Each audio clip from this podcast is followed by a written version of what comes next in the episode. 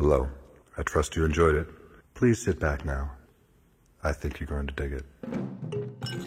Desde finales del siglo XIX lo bebieron las tropas inglesas en la India. La reina madre lo popularizó y Churchill llegó a afirmar que había salvado más vidas de ingleses que todos los médicos del país. 5 centilitros de ginebra, 20 de tónica. Es la proporción ideal del gin tonic. Ahora lleva enebro, rosa, pepino, canela. Lo toman los que antes no pedían esta bebida y nos la ofrecen en prácticamente todos los locales. ¿Qué les voy a contar que no sepan? Que la forma en la que lo preparamos en España ahora la copian en todo el mundo. Algo ha cambiado y como cada semana queremos saber qué.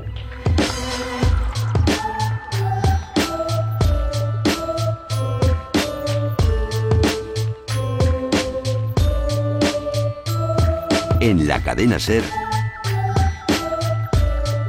antes de que sea tarde. Con Ana Uslé.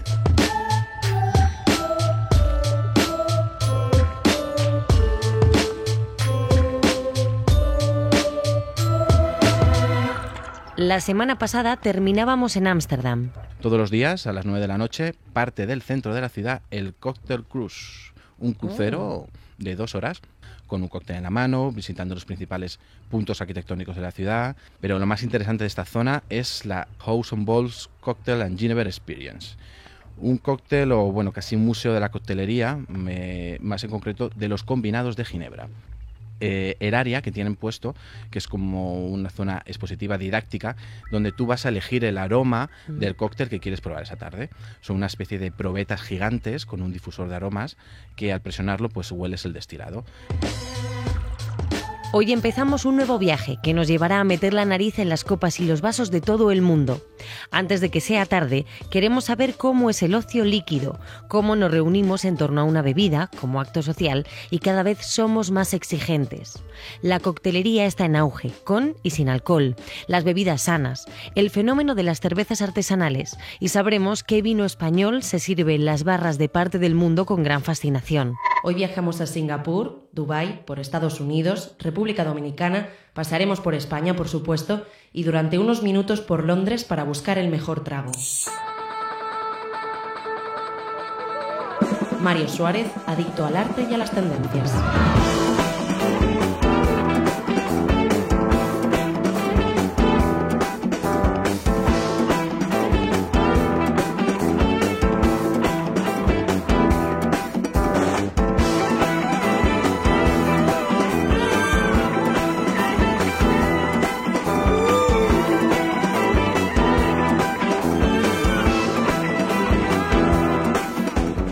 Mario Suárez, hola. Hola Ana, ¿qué tal? Mario, hoy en el programa, en Antes de que sea tarde, queremos hablar de la bebida. Hace unas semanas hablamos del movimiento foodie, de cómo cada vez hay más gente que se interesa por los alimentos, su cocina y por también los restaurantes, ¿no? Por poder vivir esas experiencias. Dentro de este movimiento, la bebida también ocupa un gran lugar. Y queríamos saber qué es lo que está pasando en el mundo de la bebida, de la coctelería. ¿Por qué?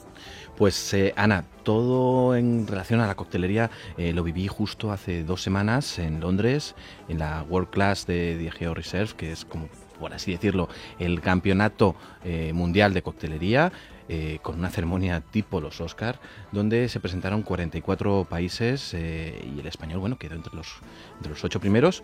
Bartenders y cocteleros de todo el mundo, donde vimos novedades en torno a la coctelería, pues mm, recuerdo el, el- el cóctel que preparó la representante japonesa en un zapato de cristal perfumado, cócteles en 3D, cócteles eh, con sirope de vino tinto, como por ejemplo hizo el representante español Giacomo Gianotti, o incluso el, uno de mis favoritos, eh, que finalmente fue el ganador, Charles Joly, un bartender de, de Chicago, de Estados Unidos, que me sorprendió muy gratamente con un Bloody Mary que precisamente eh, no era rojo, un Bloody Mary de, de- de color casi transparente con un perfume a, a huerto impresionante. Eh, nos hablabas de la participante, la- de la representante de Japón. Creo que también Vietnam o Tailandia llevaban grandes representantes, grandes armas ¿no? en la coctelería. Exactamente, o sea, eh, el representante de, de Vietnam quedó entre los seis primeros eh, con unos eh, cócteles y que a todos también nos dejó bastante impresionados. Y también Tailandia. Tailandia, desde luego, creó cócteles, todos muy basados también en, su propia gastronomía o en su propia cultura. No, ninguno de ellos olvidó aportar ese toque cultural a su propia creación coctelera y realmente vivimos eh, una explosión eh, de creatividad brutal en torno a, algo tan sencillo como un destilado y, cuatro o cinco elementos más, ¿no? ¿Está cambiando la forma en la que nosotros vemos la bebida? ¿Está formando parte de nuestro, de nuestro ocio y ya no solo aquí en España, sino en todo el mundo? La coctelería en Estados Unidos, en, Inglaterra, en Reino Unido, realmente eh, forma parte de la tradición eh, y aquí también en España, bueno, pues poco a poco va entrando, tenemos grandes cocteleros. De hecho, esta misma World Class, eh, este mismo campeonato mundial, el año pasado lo ganó David Ríos, un coctelero de Bilbao, que bueno, que acaba de abrir además su, propio local en, Bilbao también. y poco a poco vamos un poco concienciándonos de que el precio y el trago corto eh, está muy bien acompañado, muy justificado para degustar un sabio cóctel.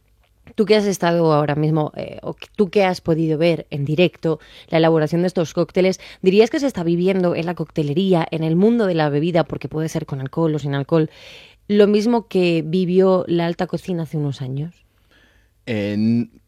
Yo creo que va un poco eh, relacionado, efectivamente, como tú dices, Ana, pero sí que la coctelería bebe mucho de la alta cocina.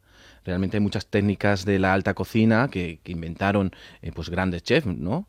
Como, como el propio eh, Ferran Adrià, que sí que se están aplicando a la coctelería y vemos hidrógenos, vemos emulsiones, vemos diferentes eh, tipos de, investigación y de vanguardia en torno a la coctelería que sí que beben y maman de precisamente de, esa alta gastronomía. Mario Suárez, muchísimas gracias por, por acompañarnos siempre y antes de que sea tarde.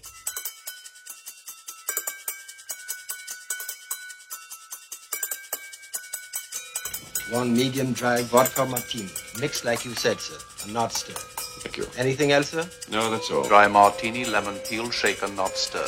Bartender es la persona que atiende a los clientes en la barra de un bar, cervecería, taberna, cantina o local de ocio, aunque se denomina así a los que tienen una formación más orientada a la coctelería y los combinados. Vodka? Of course.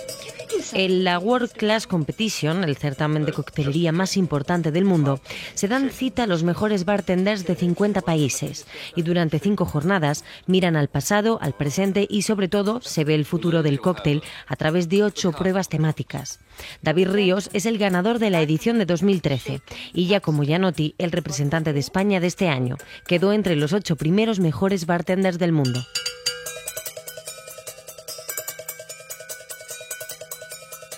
Alguien ahora escucha este programa, creo que es muy interesante el mundo de la coctelería porque estamos ante el gran boom en el mundo. Eh, tanto ya como ya como como yo, pues bueno, somos personas que viajamos, que vemos muchos países, vemos muchas tendencias, vemos lo que está pasando en otros eh, bares de coctelería en el mundo, ¿no? Entonces creo que estamos un poco ante ese gran momento histórico, ¿no? De, ponernos las pilas y de que la gente también acuda a nuestros locales a ver qué hacemos y, a, que sea otra experiencia, ¿no? Ya es un poco trasladar el mundo de la cocina, un poco como eh, el mundo de la cocina lo tenemos muy claro, ¿no? Que vamos a un restaurante a disfrutar, a que sea una experiencia y demás. Pues un poco creo, creo que un poco lo que estamos intentando hacer es lo mismo, ¿no?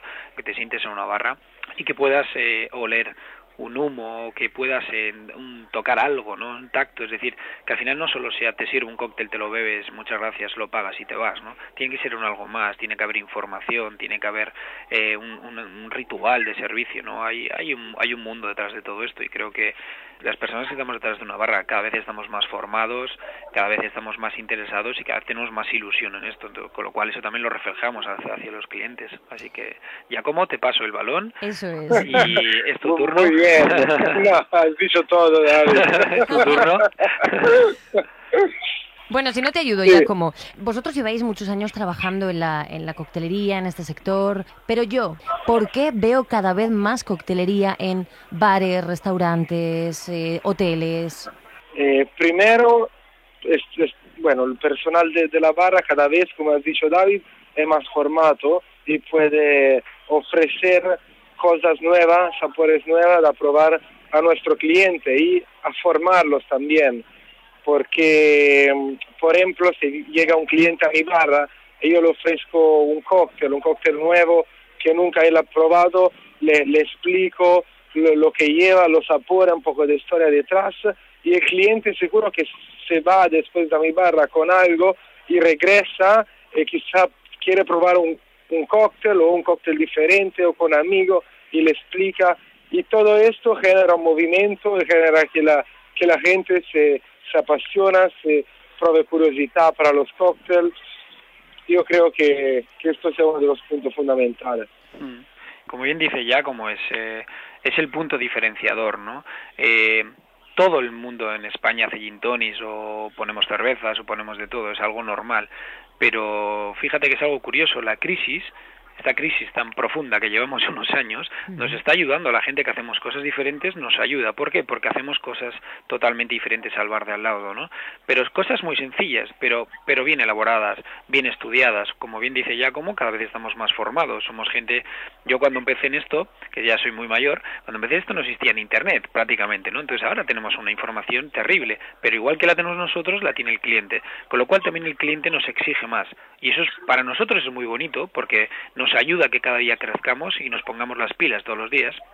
Con lo cual un cliente siempre te viene a tu barra y te va a exigir, porque el cliente también viaja ahora, con lo cual el cliente también prueba cócteles fuera de España. Entonces, quiero también probar un cóctel, ¿no? Quiero algo diferente, no quiero la bebida de toda la vida quiero disfrutar. Igual que pasó con el mundo del vino, que fue un gran boom hace unos años, ahora estamos también ante el mundo de, de, de este gran boom de la coctelería. Yo también, hablabas del boom, David, de, del vino. Yo también pensaba en, eh, para, para explicárselo a los oyentes, el, el fenómeno gin tonic, ¿no? que también creo que lo hemos mencionado. El fenómeno gin tonic es que hemos pasado todos de aquel que le gustaba beber ginebra con tónica, beberla... Mmm, voy a decir a palo seco, o sea, sí, sencillamente, ¿no? Por así decirlo, eh, y que a través de una cultura que es un poco una un primer curso, ¿no? Es, sería como primero de carrera de, sí. de, coctelería, ver que hay combinaciones, que hay diferentes tónicas, que hay diferentes ginebras, que hay diferentes destilaciones. Podemos poner ese ejemplo como lo que está pasando a grandes rasgos con, con la coctelería en España. Sí, exacto. Sí, Por fíjate, decirlo, pero ¿no? fíjate, fíjate que es que yo yo suelo comentarlo, ¿no? Gracias al boom del gin tonic Mm. es una corriente que nos ha llevado hacia el, hacia el boom de la coctelería. ¿Por qué? Porque la gente ha abierto la mente. Es decir, hace seis años, siete años era imposible pensar que en un gin tonic eh, metiéramos ciertos elementos. Es decir, era un limón y tal y poco más, ¿no? Sí. Entonces, cuando aparece y empezamos a meter rosas, pepinos, cardamomos, eh, etcétera, etcétera, etcétera, la gente abre la mente y dices, wow, es que ahora con qué combino esto, con cuál, ¿no? Entonces, de eso también hay una corriente que nos deriva hacia el mundo del cóctel. Pero de todas formas, eh, yo el mundo del gin tonic lo, lo tengo muy presente. Eh, tuve la gran suerte de ser eh, el primer campeón de, de gin tonic Sí. en 2010, 2011 internacional, y todo el mundo demandaba un montón de gin tonics con muchas cosas. Hoy es el día que estamos volviendo otra vez a ese gin tonic clásico, es decir, cada vez la gente ya está más cansada de, del tema ensaladas y Mm. ahora este, por ejemplo, este este este gin tonic, esta forma de hacer estos gin tonics se están trasladando, por ejemplo, a Nueva York. O sea, nos, nos están copiando lo que estamos haciendo, ¿no? En Nueva York, en Berlín o en Moscú. Es curioso. Pero ahora, eh, es decir, pues ¿cuál es la, la tendencia de, estos países? Pues, pues ellos nunca han vivido este boom de la de- del gin tonic y están copiando la forma de elaboración del gin tonic a nivel nacional. Vosotros trabajáis los dos en España, David ha dicho en Bilbao, ya como en Barcelona, pero vosotros, como yo decía, jugáis en la, en la primera división de la coctelería mundial. Y ahora hablábamos del gin tonic, pero quiero que me ayudéis a saber cuál es o cuáles son las bebidas que ahora mismo a nivel internacional, vosotros además habéis estado nada hace un par de semanas en, digamos, el mayor certamen ¿no? de, de mixología, de coctelería del, del mundo. ¿Cuáles son las bebidas que, que son las que marcan ahora tendencia, las que marcan la carta de, de la coctelería mundial? No, yo creo así, como, mm, como estuvimos en Londres haciendo, la final global de coctelería, he visto que hay un renacimiento del, del Dry Martini y con, eh, haciéndolo con nueva forma, ¿no? intentando de, de renovar esto, esto gran clásico. Entonces, ha habido quien lo ha presentado con, con vapores de, de vermouth o con aroma, insomma, intentándolo de hacer en, en forma diferente para resaltar ese, ese gran clásico.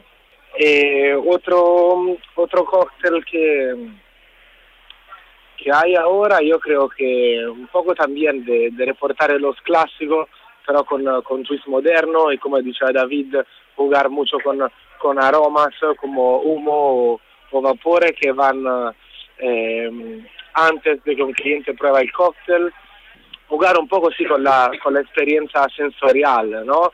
De, de tocar un poco todos los sentidos no solo los del, del paladar, para, para, recrear una experiencia. Como bien dice Jaco, eh, la semana pasada, bueno, la hace dos, ¿no? En, en Londres eh, ha sido algo maravilloso. Yo he tenido la, pues bueno, la gran suerte de estar de, viendo los toros de la barrera como jurado y verle a Giacomo, que desde aquí me, quiero felicitarle por su increíble trabajo porque ha sido brutal Gracias. lo que ha hecho y, y, y, las cosas que ves son increíbles, maravillosas, cada año va más, ¿no? Yo, yo, yo, yo lo pensaba, ¿no? Que esto cuándo, cómo va a acabar esto, ¿no? Dentro de unos años, el que sea campeón del mundo, ¿qué va a tener que hacer, ¿no?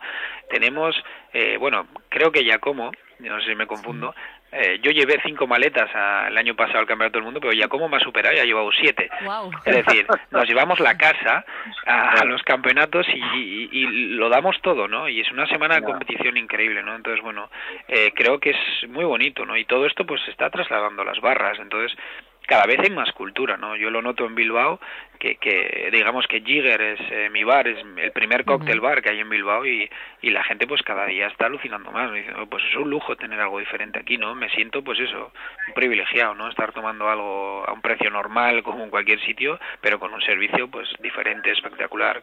Entonces, bueno. Eh, io quiero añadir algo, ¿no? Eh, a riguardo lo que es siempre el, el estudiar, el cercar cosas nuevas, que que hay una gran pasión detrás lo, lo que hacemos, ¿no? que no es que, al menos para mi cuenta, me pesa después de 12 horas de trabajo ir a casa y ponerme a investigar sobre una cosa o a pensar a un cóctel nuevo que quiero desarrollar con un sabores nuevo que me recuerda, no sé, el, el sabor de en octubre de, de mi país, lo uh -huh. quiero ¿no? desarrollar en la carta ahora de, de autunno o que para mí, para nosotros no es algo que nos pesa, ma es algo que nos apasiona, es algo que queremos hacer, entonces es un trabajo que yo hago 24 horas, creo David, creo todo, sí, todo, sí. todo mi comp compañero. De verdad, muchísimas gracias David, David Un... Ríos y Giacomo Gianotti. Vale, gracias nada, mucho, muchísimas muchas gracias. gracias. Un saludo. David. Chao. Venga, Gracias. chao. Chao, chao, un abrazo. Chao. Chao, muchas gracias. Oui, monsieur. Wait. Antes de que sea tarde, Ana Uslet, Cadena Ser.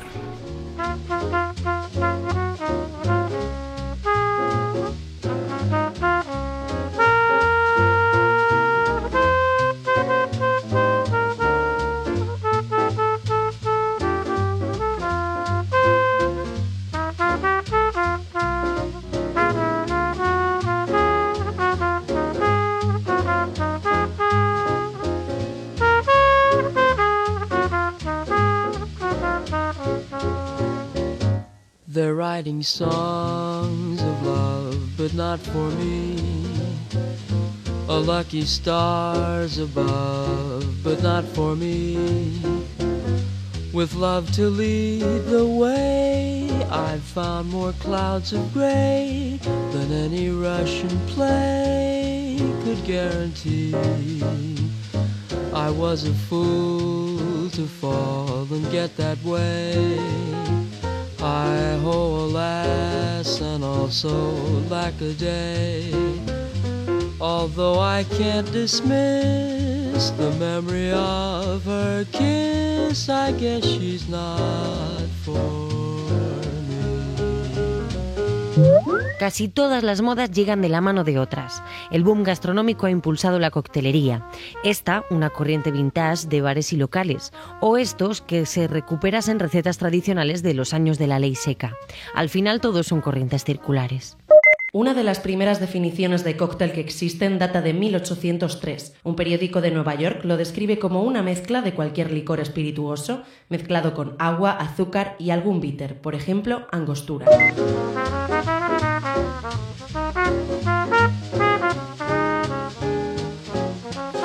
Vamos a cruzar el charco y a llegar a la cuna de la mixología, Estados Unidos. Allí sabremos algo más de sus orígenes con Miguel F. Lancha, Flecha, como le conocen.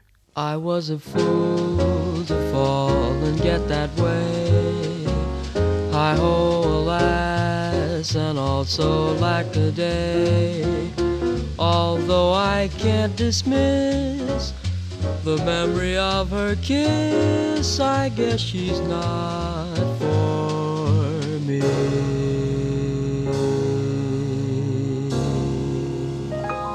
Miguel F. Lancha es bartender, consultor y formador y le saludamos creo que ahora en Miami. Miguel, hola. ¿Qué tal? ¿Cómo estás, Ana? Miguel, queremos que, además tú que eres muy viajero y eres un gran experto en el mundo de, de la bebida, queremos que nos sirvas de, voy a decir, de corresponsal o de, o de que seas nuestros ojos, ¿no? En otras partes del mundo para saber qué es lo que, lo que se está moviendo en el ocio líquido, como yo decía. El bastión de ojos y de corresponsal a lo mejor me queda un poquito grande, pero sí procuraré contarles pues qué es lo que voy viendo yo. Así que lo que yo pueda aportar será con un placer. Cuéntanos un poco, Miguel, qué, es lo que tú estás viendo, sobre todo ahora has estado en, Estados Unidos, creo que vienes de Chicago, como decíamos, estás en Miami.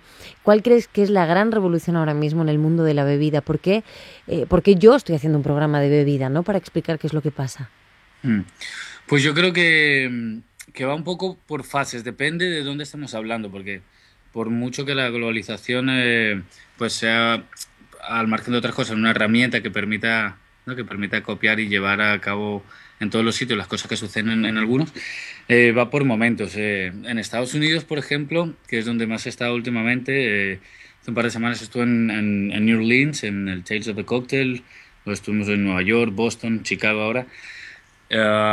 van, van un poquito en otra fase. En España vamos todavía un poquito, aunque más cerca, pero vamos un poquito detrás en algunas cosas y yo creo que ahora mismo lo que, lo que se está haciendo sobre todo es quitarle también un poquito de excentricismo y de, y de excesivo primer plano al bartender como, como gran estrella, uh -huh. intentando recuperar la idea de que la coctelería va ligada pues siempre al, al bartending, ¿no? Al, a la figura profesional del bartender que tiene más que ver con servicio que con, que con un producto estrella sacado de un laboratorio. Entonces yo creo que se está tendiendo también a, a, volver a poner en su lugar todas estas investigaciones de coctelería molecular, de técnicas eh, al detalle milimétrico japonesas, etcétera, y volver un poco a lo que es eh, satisfacer al cliente, tanto en servicio como en sabores. Estás, como decíamos, en la, en la cuna ¿no? de, de la coctelería, de, de, la bebida, que es Estados Unidos. Y mmm, allí, al final, esto es algo vintage, ¿no? Esto, el, el old style, el old school. Sí, sí, sí. Explícanos qué es un speakeasy para que podamos entender un poco, aparte de cómo son los cócteles, ¿no? Que son, al final, las recetas desde hace muchísimos años y por qué vienen. Mira, sí que te voy a aprovechar para eso, para que nos cuentes por qué nacen en Estados Unidos los cócteles y qué es, como decía yo, el speakeasy. Cuando, cuando en realidad desde los británicos en India se empezó a utilizar el punch, que es pues, una bebida que lleva un, factor también social, ¿no? De compartir, pues, en una ponchera eh, se preparaba una bebida que básicamente consistía en, cinco ingredientes que debía tener.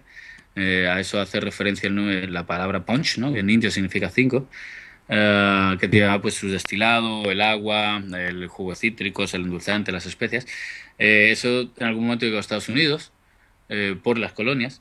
Y, y, en Estados Unidos hubo un momento en el que se dejó de, de, utilizar la bebida como para compartir, que todo el mundo tuviera que ver lo mismo.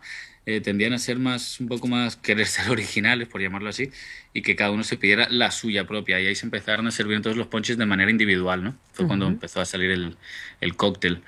Uh, aunque toda la nomenclatura estaba bastante difusa, aunque hay algunas teorías bastante claras y con, y con, datos históricos de fechas y lugares, de dónde se nombró la primera vez, dónde se utilizó, etc. Uh, lo más importante yo creo ahora es que, que, básicamente sí, el cóctel es una invención americana uh -huh. uh, y los speakeasy, ya me voy ya un par de siglos para adelante, son unos bares clandestinos que, se, que surgieron en la, en la ley seca, en la época, en los años 20, 1920 al 33, que bueno, que por la enmienda 18 en Estados Unidos se prohibió el consumo y, y, y venta y producción de alcohol. eh, la gente se negó a aceptarla y, y empezaron a surgir pues unos bares clandestinos escondidos en los que podías entrar y seguir bebiendo y seguir disfrutando la noche como la conocían, pero al margen de la ley. Y eso es lo que ellos llaman, bueno, speakeasy es una expresión en inglés que significa que, que hables con cuidadito, que lo digas bajito. Y bueno, así fue como fueron saliendo. Hoy en día están de moda, otra vez haciéndose lo- los bares estilo speakeasy, obviamente son legales todos, pero que re- retoman la estética y todo el teatrillo que consistía pues para entrar y estar en uno de ellos. Claro, es que por eso te lo quería preguntar, porque al final eh, se ha puesto de moda la coctelería, como decíamos, las recetas de, de hace muchos años eh, de, mezclas de bebidas, ¿no? De mixología, y también la forma de, de tomarlas, que son estos bares camuflados, como tú decías, estos bares clandestinos, que evidentemente ahora recreamos, porque no lo son, pero tienen un, un sí tienen un componente de entérate y, vete porque no va a volver a suceder, ¿no? Un- una cosa así que es los bares pop-up, que es otra de las tendencias que está surgiendo ahora en este, en este sector. Efectivamente. Sí, ahora mismo el, el speakeasy, de hecho, se le está pasando un poquito también, eh, no sé si decir se está pasando de moda, aunque quizás sí, y lo están sustituyendo precisamente lo- los pop-ups, bien sea con speakeasy o bien sea como algo más, más moderno, abierto y, e incluso algún punto comercial de vez en cuando. Vamos a explicar qué son los pop-up. Por favor, ayúdame. Eh, bueno, imagínate que vas a, imagínate que un festival, eh, me parece haber visto que te gustan los festivales por algún comentario que te vi en Twitter de música. Sí, sí. Yo me Bueno. apunto a cualquier festival. Pues imagínate que en cualquier festival estos eh, se monta, mm, obviamente en esos sitios, pues en, una- en un descampado se monta todo solamente por el festival. Un chiringuito que se monte de comida o bebida es un pop-up que dura a los 3, 5, 7 o 15 días que dura el festival. Y entonces la idea es esa, es montar un, un bar que aparezca en un momento por temporada, por ejemplo. Ujú. En Estados Unidos se suele hacer por eso, por verano, aprovechando la que se puede estar, que por el clima se puede estar fuera, pues te montan uno en, en algún hotel, en alguna terraza, en alguna piscina, eh, que sea algo temporal. Y a menudo suele ser una prueba. Ujú. Y luego entonces, bueno, pues eh, aquí por ejemplo en Miami, el Broken Shaker, que es un sitio muy conocido de dos consultores muy buenos, muy conocidos, que están abriendo ahora en Chicago también. eh, ellos empezaron como un pop-up. Fue una cosa de temporada, se abrió pues un hotel de, de Miami y se cerró en ese mismo verano. Y la gente lo, lo echó de menos, lo pidieron, se lo tomaron ya pues con otra perspectiva y lo abrieron ya fijo. Y a menudo los pop-ups sirven para eso, como, como prueba. Como decíamos antes, jugando con que viajas muchísimo, Miguel, con que ahora mismo estás en Miami, vienes de Chicago, vas a Punta Cana. eh, hay mucha diferencia en el mundo de la bebida en diferentes países. Eh, por ejemplo, en los que tú sueles trabajar o en los que tú sueles visitar. No sé si hay más consumo de trago largo, de productos sin alcohol también, de bebidas sin alcohol. Bueno, en lo que me ha tocado a mí, eh, el factor común que tienen todos, eh, por supuesto, es que se bebe mucho. y, to- y todos se divierten. Y, Bueno, no, no habría país, ¿no? En el que bebiesen poco al que iría un bartender a trabajar. eh, sí, seguro. Eh, y, que, y el factor de social que tiene, ¿no? Hacer amigos ahí en la barra. Ahora bien, en cuanto al tipo de bebida, um, sí es verdad que, por ejemplo, en- lo que he notado yo es que en Estados Unidos son más de trago corto y directo. Van sin, sin tapujos y sin rodeos a- al alcohol, tanto en sabor como en carga alcohólica. Que lo que estamos acostumbrados quizás en España o en, Europa, eh, que son más de vinos, cervezas, de cantidades de alcohol un poco más ligeras por cada trago. La coctelería, por ejemplo, en Londres me parece que es quizás un poquito más, más sofisticada, o sea, en Europa en general, que está basada en Londres, eh, es quizás un poquito más sofisticada y más sutil, más acerca de sutilezas y equilibrios de sabores, un poco más agradables para, para bastante gente. Y en Estados Unidos, pues normalmente debes venir con el paladar un poco entrenado ya para el alcohol porque si no te mete, te meten un susto en, en muchos casos. Ellos están más acostumbrados, me parece a mí, a, pues a beber el alcohol directo, a, distinguir ya matices dentro del whisky, pero el whisky está clarísimo, dentro del coñac, pero el coñac está clarísimo, no, no, no se deja esconder. Eh, eso por un lado, en el Caribe por otro, es, el Caribe es un poco más parecido al paladar latino. Eh, más en cuanto a, le gustan más los combinados sencillos, ron con Coca-Cola, ginebra con tónica, vodka con soda, casi siempre ligero. Curiosamente en el Caribe, se, a, a pesar de que son los mayores y mejores productores de ron, en distintos países del Caribe ves tendencias que se alejan del ron, Por ejemplo, en Santa Lucía el segundo producto más consumido es el Campari, después de la cerveza y el ron. Sí, yo no, no me lo habría imaginado.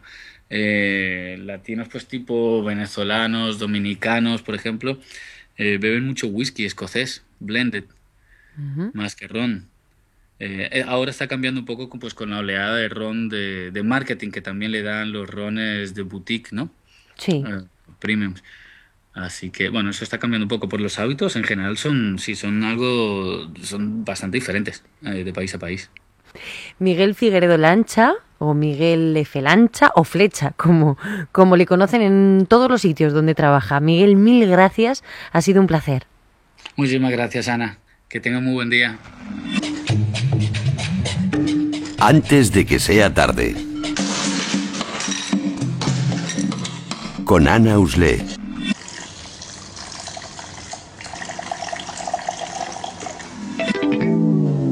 Lía Maldus nos acompaña de nuevo esta semana.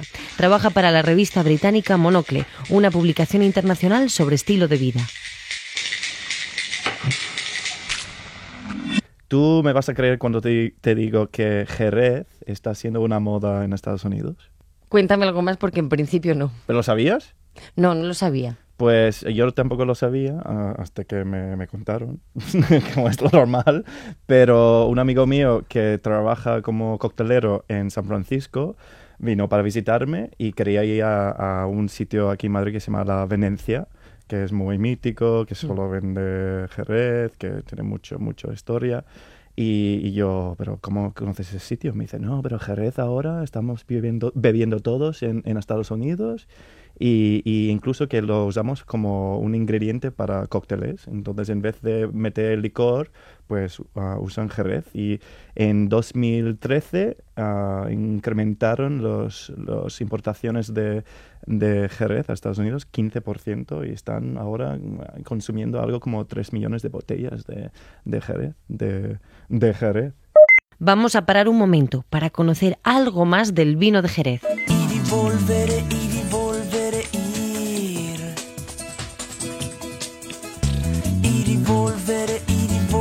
Luis Gutiérrez es crítico de la revista The Wine Advocate de, de Robert Parker y él puntúa en España, Chile y Argentina los mejores, los mejores vinos de- del mundo, en este caso en estas regiones. Luis, hola. Hola, buenas tardes. Luis, quería aprovechar para hacer un paréntesis en el programa y acercarnos a los vinos de Jerez y te quería pedir ayuda. Quería preguntarte en principio qué es lo que, lo que define a los vinos de Jerez. Bueno, pues los vinos de Jerez son unos vinos que son únicos en el mundo, no, no se produce nada parecido en ningún otro otro lugar. En otros sitios hay vinos tintos blancos y tal que pueden ser parecidos a los que se hagan en otras zonas. Los vinos de Jerez son únicos. Lo que pasa es que son vinos complejos y diría que yo que son desconocidos porque porque puede ir desde un vino muy seco como un fino una manzanilla que es ideal para tomar con almendras fritas, jamón, tapas o a un Pedro Ximénez que es un vino súper dulce que hasta lo podrías echar por encima de un helado de vainilla. Y bueno pues todo todo lo que se te ocurra entre medias de todo eso Desde sus orígenes, ¿no? Desde, desde el origen, los vinos de Jerez eh, son internacionales. Leía una frase que me ha hecho mucha gracia, que es si la penicilina cura a los enfermos, el Jerez resucita a los muertos, que creo que, que escribió el premio Nobel Fle- Alexander Fleming, o sea, nada menos, el inventor de la penicilina. Y mm, en una bota, en una bota de una bodega jerezana. El, como decía yo, siempre, siempre ha sido muy internacional, pero ahora parece que los valoran más fuera que, que nosotros dentro de- de España. Bueno, pues hay, hay círculos especializados de gente moderna y sumilleres de restaurantes, bastante en, en Londres, en, Nueva York, en Singapur, pues que hay un, un interés muy fuerte por, por los vinos de Jerez, ¿no? Como sabes que de repente ocurre que lo más antiguo pasa a ser lo más moderno y, y más transgresor, ¿no? Y, y hay un movimiento por ahí fuera que nos damos poca cuenta en España, ¿no? Pero, pero es un movimiento bastante fuerte y, y hay gente que son auténticos fanáticos. Pues mira, todo esto ha surgido un poquito por, por un grupo muy pequeño de aficionados que empezaron a hacer unos embotellados muy limitados que en principio se distribuían solo entre amigos. Y todo eso fue creciendo, fue creciendo. Se empezó a oír hablar de ellos. Esto se llama equipo, equipo Navazos. Que, que empezaron con una, con una cosa que se llamaba La bota de amontillado, por un poema precisamente de, de Edgar Allan Poe. O sea que, decías tú, ¿no? Las referencias al vino de Jerez están en la literatura, están en, están en todos sitios. Bueno, pues estos empezaron a empujar los vinos de, de Jerez y a mostrar la, la calidad y a llevarlos a Australia, a llevarlos a Asia, a llevarlos a Estados Unidos. Y bueno, pues yo creo que han sido la chispa que ha, que ha encendido otra vez el interés por los, por los vinos de Jerez. Y que está muy bien, oye, que, que vayamos conociendo muchas más cosas y que se muevan más los productos, ¿no, Luis? Sí, claro, claro, efectivamente. Te pillamos en Reino Unido y no te quiero robar mucho más tiempo. Si ves alguna cosa, Luis, que, que esté pasando allí, alguna tendencia en el ocio líquido, que es de lo que estamos hablando hoy, tú cuéntanoslo, ¿eh? Sí, bueno, ya te digo, en, en Londres hay un montón de sherry bars, o sea, bares de Jerez, que están especializados en, en vinos de Jerez. Siempre los, los, los británicos han sido, bueno, pues prácticamente los inventores de, del comercio del vino y de los vinos generosos, ¿no? Los, los jereces, los oportos, madeiras. Y eso está otra vez explotando en, en Londres entre la gente joven, que bueno, yo creo que cuando se entere la gente de España, pues vendrá por vendrá por el tema que decías tú de, de la moda. Y dejaremos de pensar que era el vino que tomaba nuestra abuela, ¿no? Nuestro abuelo, y lo empezaremos a tomar nosotros. Claro, efectivamente. Luis Gutiérrez, muchísimas gracias por atendernos. Muy bien, muchas gracias a ti. Un beso.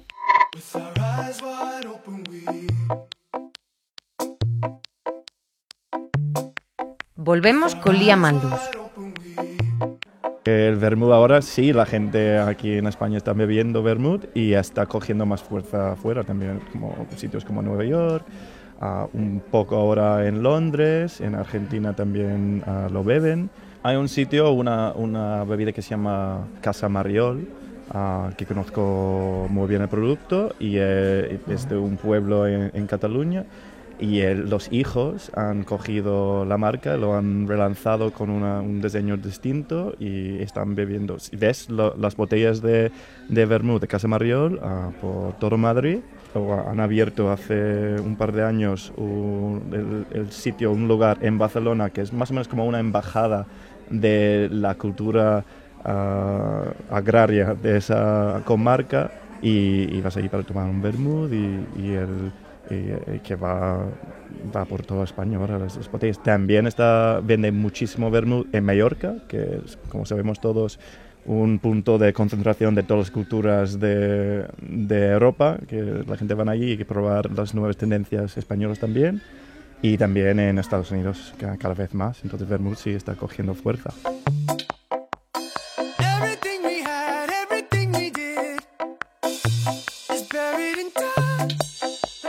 No todas las bebidas tienen que tener alcohol. Empezamos a rechazar el refresco industrial. Consumimos más zumos naturales, tés y superbebidas que nos aporten nutrientes, con algas, aloe vera, las aguas vitaminadas y el agua de coco. Se recolecta cuando el coco está todavía verde y no ha desarrollado grasas ni azúcares. Tiene potasio, minerales, antioxidantes. No dejan de buscarle beneficios aquellos que se pasean por ciudades de todo el mundo con la nueva bebida de moda que comercializan marcas como Zico, Vitacoco, Cocozona o Dobem. puedes pedir un mocktail. ¿Sabes qué es un mocktail? Un mock es como, cuando mock es como una falsificación o algo así, pero es, es un cóctel, pero mocktail y no tiene alcohol. Hace más o menos la, receta, pero con toda fruta y, y- y lo bebes.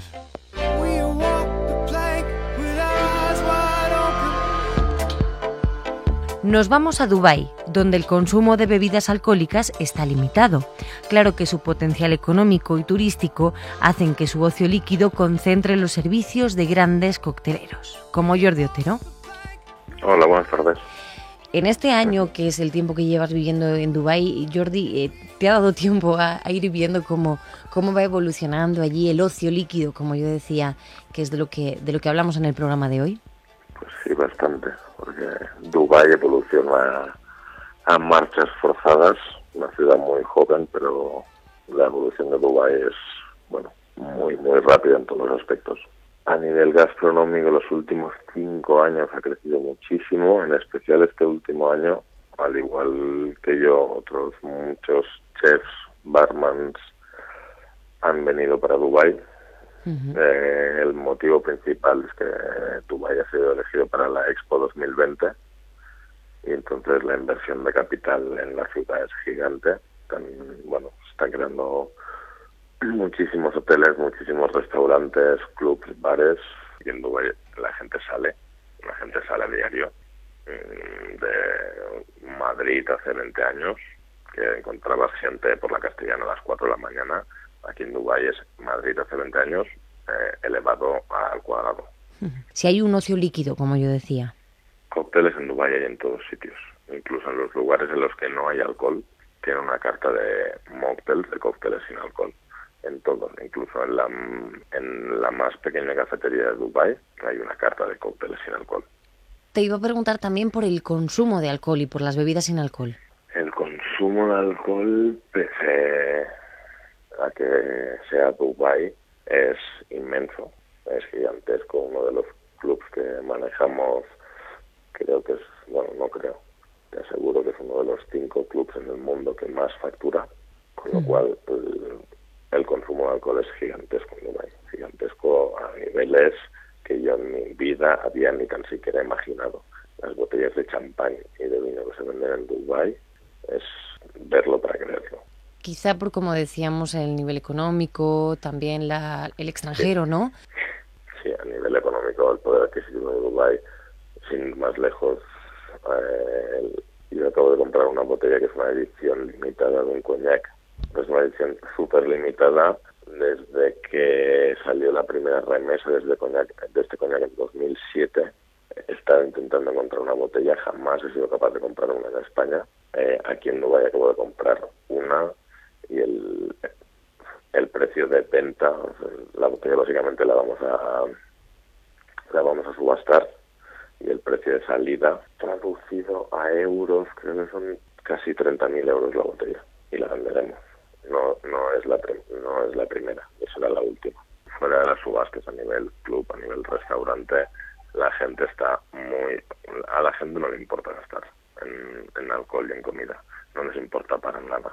Es más, están encantados de los vinos que se venden en Dubái. Raramente los vendes en España. Muy raramente hay, no sé, vinos, incluso vinos españoles que jamás venderíamos en España. Vega Sicilia es únicos. Que en España cuesta de vender una botella. Aquí se venden a pares. Eh, ediciones limitadas de champán vintage de cristal que en España es impensable venderlos. Vendes una botella cada año. Aquí vendes 10 en una noche. Claro, podríamos hablar de que casi casi es una isla, ¿no? Aislada dentro del mundo de, la bebida. totalmente el nivel de conocimiento de Dubái sigue estando muy por debajo, tanto a nivel comida y bebida, que el que tenemos en España. La comida de España, la bebida, los cócteles de España están 10 años por delante, igual no 10, pero 5 años por delante de Dubái. Pero sí que es verdad que si miras Dubái hace 2, 3 años, el salto cualitativo que la ciudad te ha dado hace pensar que en 2, 3 años Dubái podrá estar tranquilamente al nivel de cualquier ciudad europea, a nivel calidad. Ujú. Jordi Otero, te vamos a dar las gracias por habernos atendido y habernos dedicado este, este rato. Muchísimas gracias y que vaya todo muy bien por Dubái. Gracias a vosotros. Antes de que sea tarde, con Ana Usle, en la cadena Ser. The Distillery, Schiedam, Holland.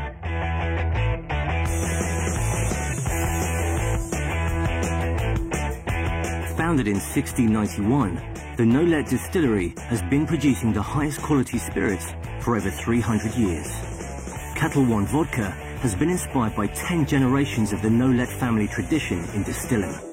Pues en Australia, ah, que lleva ya unos años una tendencia que es beber sidra. La gente, en vez de pedir cerveza, pues pillan sidra. No es, ah, más- no es muy parecido a la sidra de Asturias de aquí. Tiene burbujas, es mucho más claro, pero hay muchísimos sabores. Pues ah, pedir un- una sidra de pera, por ejemplo. Una sidra, y también hay una moda que es un poco ah, un poco friki de los, los sabores de frambuesa, de frutos del bosque, de mango y plátano, y con sabores y, y la gente lo beben en un vaso muy grande con mucho hielo, un poco una rodaja de, de lima y es una, una bebida muy típico de, de verano. Y está, hay muchos, mu- hay varias marcas ya de, de sidra artesanal de, de Australia y lo beben también. se ve una marca como Magners, por ejemplo, en, en Londres, en Reino Unido, que también es muy, es muy común. Liam Aldous, muchas gracias. Muchas gracias a ti. Algo que tampoco debemos dejar que se nos escape es que las bebidas artesanales ganan adeptos. La pequeña producción parece que nos da confianza y que queremos apoyarla frente a las grandes marcas. Sidras, vinos, licores y desde hace unos años la cerveza.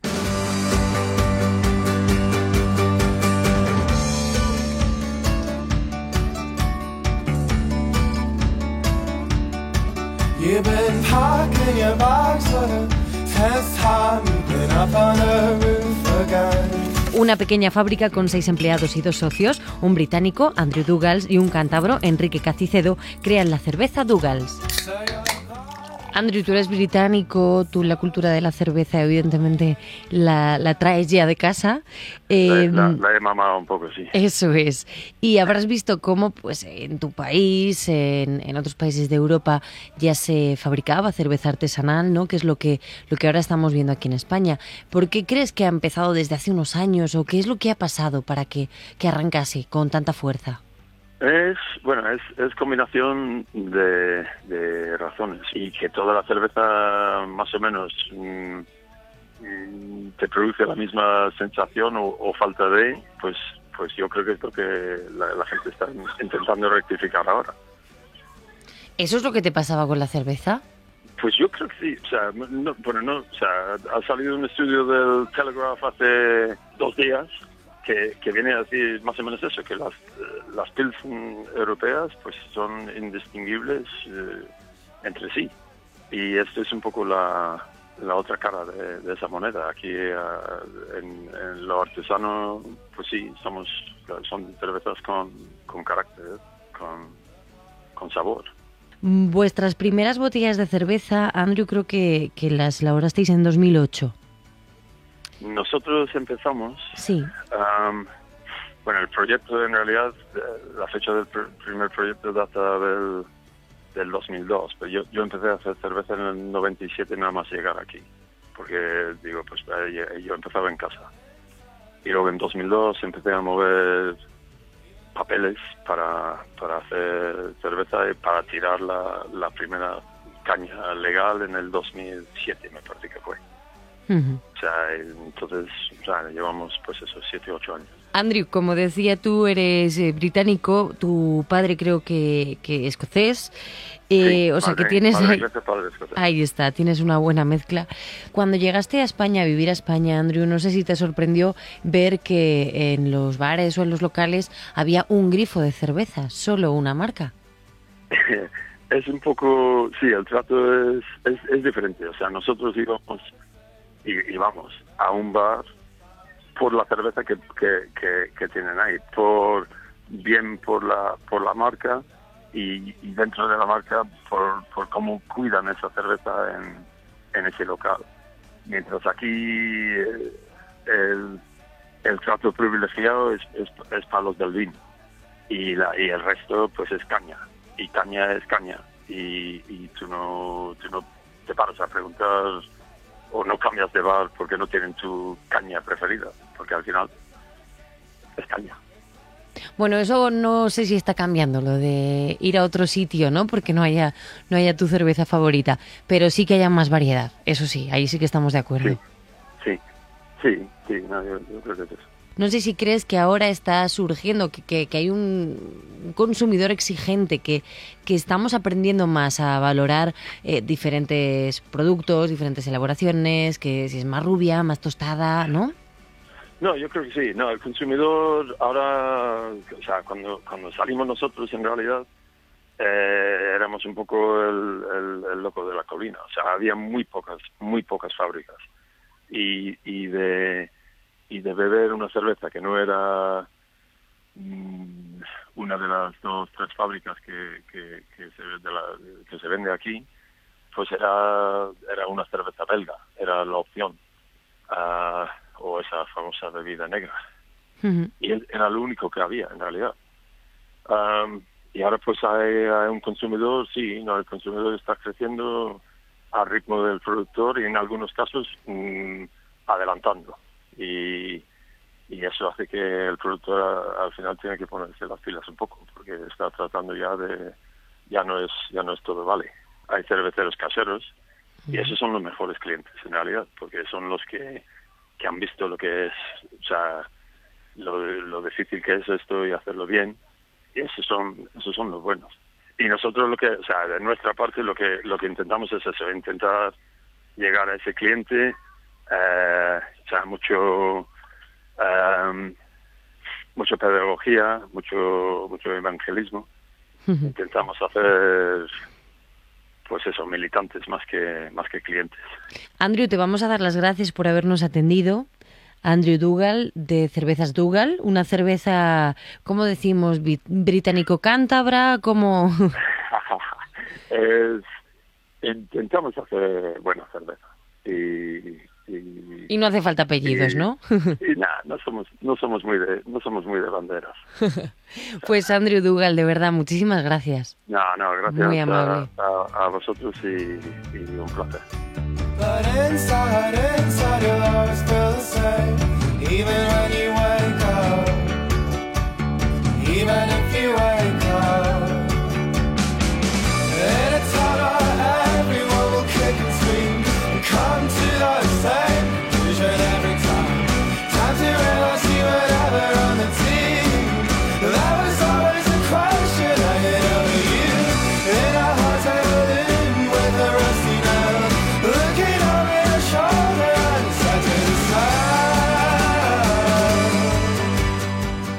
Las publicaciones especializadas del sector arrancaban este año, el 2014, con un pronóstico de lo que veríamos en las barras y en las mesas de todo el mundo.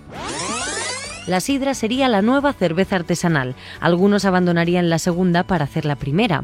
Ya hemos visto que en Australia y Reino Unido sí nos lo contaban y que en Estados Unidos grandes firmas lo hacen. Los pop-up, tanto en su concepto más efímero como en los intercambios de espacios o en las invitaciones a otros cocteleros o bartenders. También apuntaban a la alianza entre estos y los cocineros la nostalgia de los viejos locales, de los viejos cócteles e incluso de las formas, uniforme, servicio, decoración, todo lo que recree los años 40, como los locales speakeasy que imitan los clandestinos clubs de la ley seca. La fusión de culturas, la teatralidad y puesta en escena muy propia de la coctelería. Todo el mundo nos habla del mezcal como bebida que veremos en todos sitios dentro de muy poco. Lo que no sé si sabían es que el Jerez estaría en boca de todos. Unos meses después del comienzo de año, algunas cosas han ocurrido, han sido tendencia y han desaparecido. Otras a lo mejor llegan o ya no. Al final la cuestión es no estresarse, porque nada es nuevo, e intentaremos que no nos pille de nuevas. Esto ya está pasando y te lo hemos intentado contar antes de que sea tarde. Antes de que sea tarde.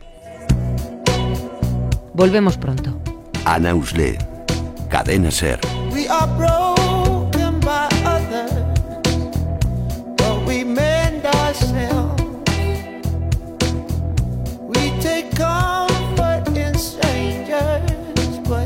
I don't think it helps. If every fool wore a crown, I would be a king and not a clown. Cause love can be Ooh, closer than our hands and our feet. But it's lost on me.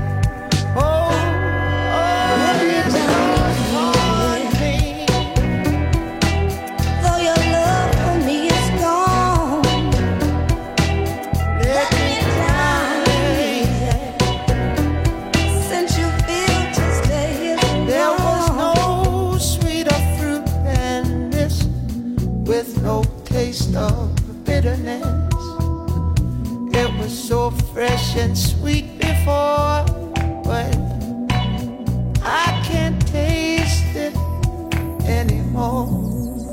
Oh, no. I was like a man